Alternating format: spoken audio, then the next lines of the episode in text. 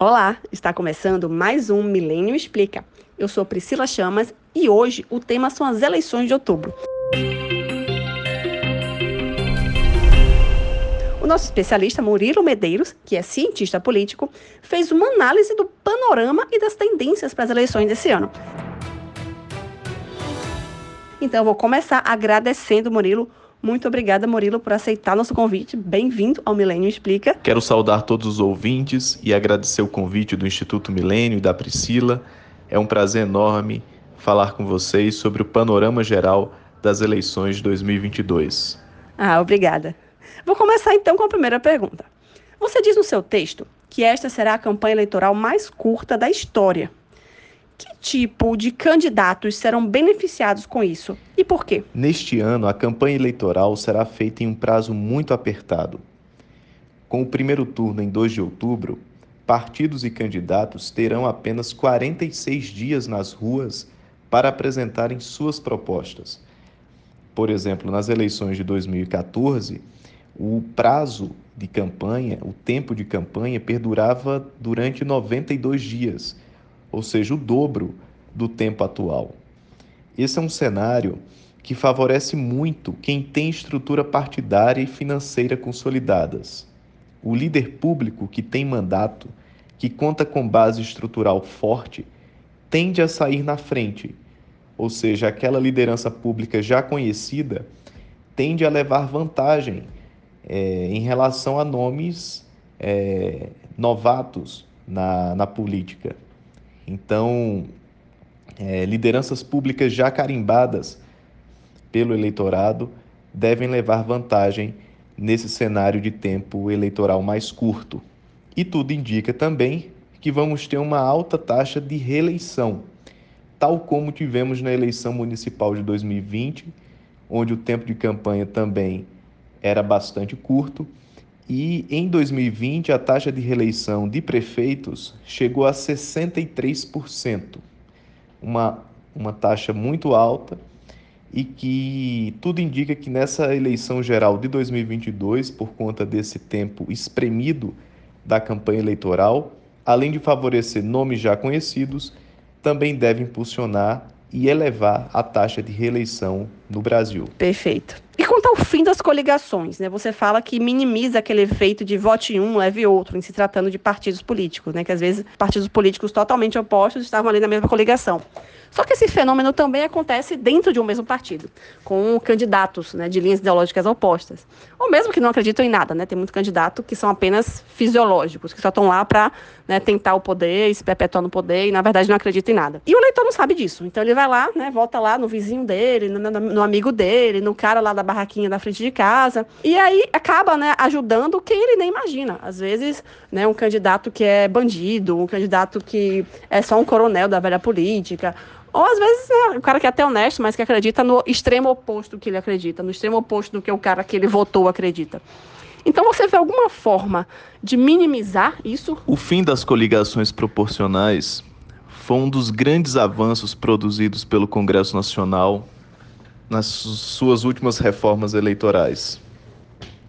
Antes, você votava em João e acabava elegendo José causando uma enorme distorção da representação popular e distorcendo a soberania do voto. Porém, é importante o Brasil avançar em dois pontos. Primeiro, na qualificação dos partidos políticos, na melhoria da qualidade dos membros que integram as legendas brasileiras. E para isso, os partidos precisam ser mais abertos e antenados ao mundo contemporâneo, sair do mundo analógico e ir para o mundo digital, conseguindo atrair lideranças públicas qualificadas e comprometidas com princípios e valores sólidos, com agendas programáticas coesas. O segundo ponto é fomentar a educação política no Brasil, de forma que o eleitor brasileiro consiga diferenciar os partidos sérios dos partidos meramente fisiológicos e consigam, por meio do voto, punir aquelas legendas meramente de aluguel que não cumprem o seu papel de pensar o Brasil e de propor uma agenda é, programática para o país. Então, eu enxergo esses dois pontos. Primeiro, valorizar e reformar os partidos políticos. Segundo, fomentar a educação política no Brasil para que o brasileiro tenha mais acesso e acesso à informação e consiga discernir os partidos programáticos dos partidos meramente fisiológicos. É, entendi. E quanto à cláusula de desempenho? Né, ela foi criada para reduzir o número de partidos. Mas só existem tantos partidos porque eles não são obrigados a se custear. Né? Eles têm um rio de dinheiro à sua disposição, né? como o fundão eleitoral, né? que acabou sendo aprovado né? 4,9 bilhões. Então, na sua opinião, qual seria a forma ideal de financiamento de campanhas políticas? Você, você concorda com o fundão? Você acha que é uma boa forma de, de financiamento? O financiamento público de campanha, vendido como a solução para nossos males políticos, acaba por aprofundar ainda mais o fosso que separa cidadãos e governantes. É o uso do dinheiro dos pagadores de impostos, de dinheiro público, para perpetuar desigualdades.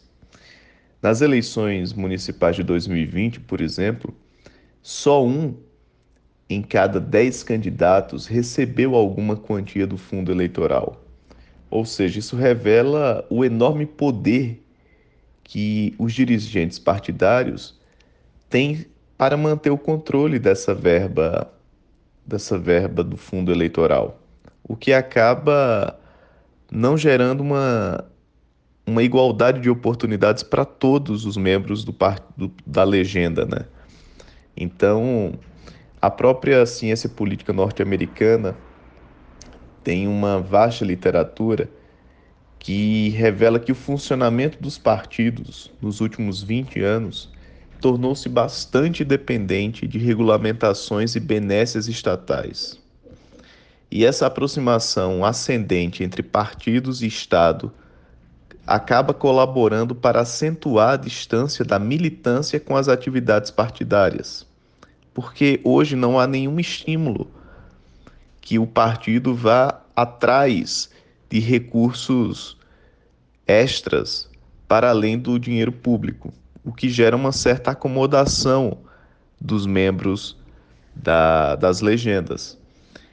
Ou seja, além do vínculo com os programas de TV e rádio, os quais geram dividendos para os cofres da União, o uso, o uso maciço de verba pública no financiamento eleitoral tornou-se uma prática recorrente e o que acaba gerando uma certa acomodação dos caciques partidários.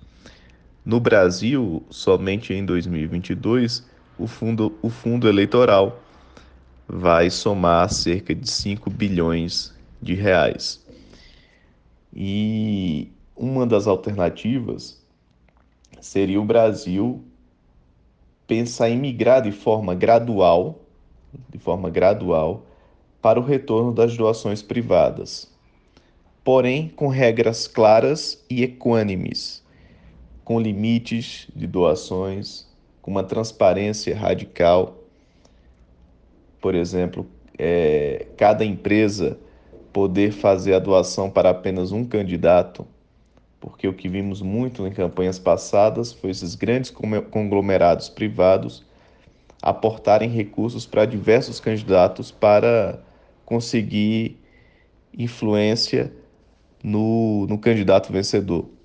Então, a ideia e eu sou favorável que haja um retorno gradual do, das doações privadas, mas com regras de transparência, de accountability muito bem definidas para evitar qualquer espécie de, de desvios ou de corrupção.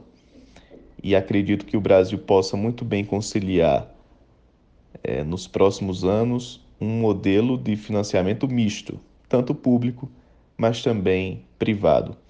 E também que haja uma doação, uma, um incentivo a doações de pessoas físicas, que essa cultura ganhe cada vez mais força no Brasil, porque você estimular o cidadão a fazer a doação à campanha eleitoral também é uma alternativa muito muito viável e o Brasil tem tudo para crescer e expandir essa, essa prática nas próximas eleições. Então é preciso também haver uma certa, um certo incentivo para que o cidadão consiga doar para as campanhas eleitorais. Perfeito. É, e você pode explicar também é, como é que o excesso de partidos políticos prejudica a governabilidade, que é uma coisa, um ponto que você toca no seu texto? O problema não é nem o número de partidos hoje existentes no Brasil, que quando somados os, os criados e os, e os que estão em fila de formação no Tribunal Superior Eleitoral somam mais de 60 legendas. A grande questão é a quantidade excessiva de agremiações partidárias com representação no Congresso Nacional, que hoje somam 23 partidos políticos, tornando o Brasil o país com maior fragmentação partidária do mundo. Isso, esse cenário, além de confundir o eleitor, virando as legendas uma verdadeira sopa de letras, sem com pouco significado programático ideológico, também colabora para dificultar a governabilidade no Brasil, é, aumentando o custo político do chefe do Poder Executivo para formar sua coalizão, para ter maioria no parlamento, pois cabe ao presidente da República negociar e conversar com cada legenda, seja para formar o arco de alianças de sustentação do governo, seja para consolidar uma base política de aprovação de reformas, de projetos de lei importantes. Então, o custo político do Poder Executivo ele, é, cresce muito com a hiperfragmentação partidária no parlamento. Além de, claro, é, dificultar muito a governabilidade porque vai exigir muito mais do, do presidente da República um esforço de construção de consensos e um custo político muito alto para conversar com todas essas legendas segmentadas. Então, é um cenário que enfraquece é, a relação do eleitor com seus representantes, porque confunde muito o cidadão brasileiro e também dificulta demais a governabilidade do Brasil. Entendi. É, um outro tema que pouca gente entende, né, pouquíssima gente entende, é o sistema proporcional de lista aberta, né, que é o sistema que a gente usa aqui no Brasil hoje. Então, eu queria que você né, explicasse um pouquinho melhor o que, que é esse sistema, como é que ele funciona né, e quais são os seus problemas. O Brasil utiliza a representação proporcional de lista aberta para eleger deputados e vereadores desde 1945, ou seja, há quase 80 anos. É um sistema de voto muito consolidado no Brasil que permite ao eleitor votar em um candidato ou em um partido. Em geral, a lógica desse sistema é que cada partido consiga eleger um número de candidatos a deputado proporcional ao número total de votos que recebeu em todos os seus candidatos em disputa, além dos votos angariados pela própria legenda. É o que conhecemos como o quociente eleitoral. Essa é a definição por trás da lógica do quociente eleitoral. Quanto mais candidatos fortes, mais votos e maior chance de eleger maior número de parlamentares pela legenda. Porém, esse é um sistema que, se por um lado permite a representação de diversos segmentos da sociedade, dando uma maior diversidade no, nas cadeiras distribuídas no parlamento. Por outro, esse sistema estimula a competição partidária interna e possibilita que candidatos com maior poder econômico se destaquem em relação aos seus correligionários. Além disso, eu, eu destaco ainda três pontos negativos desse sistema de voto no Brasil. Primeiro é que estimula muito a hiperfragmentação partidária. Segundo, eleva muito o alto custo das campanhas eleitorais. E terceiro, e esse muito emblemático, valoriza o personalismo excessivo na arena eleitoral, com reduzida importância dos partidos nas disputas, sobretudo para o legislativo. Ou seja, a campanha é, que deveria ser voltada mais para discutir ideias de longo prazo, com legendas fortes, acabam é, se resumindo, se restringindo a um personalismo deletério, é, muito característico da América Latina, onde a pessoa vota na pessoa, é, onde o eleitor vota na pessoa, sem se importar muito com, com o partido político. Isso acaba criando um personalismo que estimula linhagens de populismos diversos e que acaba reduzindo muito a qualidade da representação política no país. Né? É, celebridades, artistas de televisão, youtubers, caciques de corporações são os maiores beneficiados com as regras em vigor hoje no Brasil. O cidadão comum capacitado e vocacionado para trilhar a vida pública, larga muito atrás pelo sistema de voto de lista aberta, colocando em xeque é, a qualidade da representação política no Brasil. Perfeito, mas existe um sistema melhor? Assim, você defende algum outro sistema eleitoral? Há uma máxima na ciência política segundo a qual não existe sistema de voto perfeito. E no Brasil, é preciso pensar em alternativas que busquem a religação entre o parlamentar e o cidadão. E eu vejo com muito bons olhos o sistema de voto distrital misto, é, tal como adotado, por exemplo, na, na Escócia, no Japão e também na Alemanha. O modelo distrital misto, por exemplo, combina o voto proporcional com o distrital, em que o eleitor vota duas vezes: uma no candidato de sua escolha no distrito, pelo sistema majoritário, e outra no partido de sua preferência, pelo sistema proporcional de lista fechada. Então, a primeira metade das cadeiras vai para os partidos mais votados nos distritos, ou seja, é, há apenas um candidato por partido em cada circunscrição, o que permite uma melhor avaliação das propostas e uma maior proximidade do eleitor com os seus representantes, o que acaba também refletindo na redução dos custos da campanha, visto a delimitação geográfica da circunscrição eleitoral.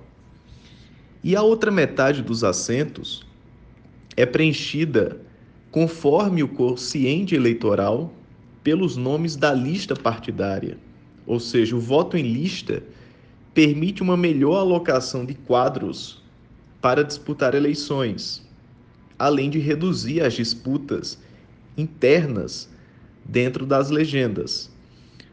E para sobreviver nesse sistema de voto de lista fechada, os partidos terão de buscar nomes mais preparados e melhorar a conexão com as suas bases eleitorais. É uma forma de garantir oportunidades para a inserção de jovens, por exemplo, na, na disputa eleitoral, de mulheres e também de nomes mais qualificados. E o próprio Centro de Liderança Pública, o CLP, fez um estudo é, detalhando e examinando o impacto do voto distrital misto no Brasil. E segundo o CLP, Caso já fosse adotado no Brasil, esse sistema eleitoral distrital misto é, com que as campanhas eleitorais ficassem 50% mais baratas no Brasil e haveria uma renovação de 25% na Câmara dos Deputados. E o mais importante, com a união dos modelos majoritário e proporcional, o distrital misto favorece a formação de maiorias programáticas dentro dos parlamentos e também facilita a governabilidade, sem vedar o assento parlamentar das minorias. Ou seja, é um caminho muito interessante que o Brasil precisa avaliar é, como alternativa do seu sistema eleitoral, com foco no fortalecimento dos partidos, na redução dos custos das campanhas, na restauração da soberania do voto e, sobretudo, na qualificação da nossa representação política. Entendi. É, na última campanha presidencial, é, a gente viu que as redes sociais fizeram toda a diferença. É, você acredita que essa tendência vai se manter esse ano? Ou você acha que propaganda na, na televisão, né, no rádio, é, vai, continua fazendo muita diferença?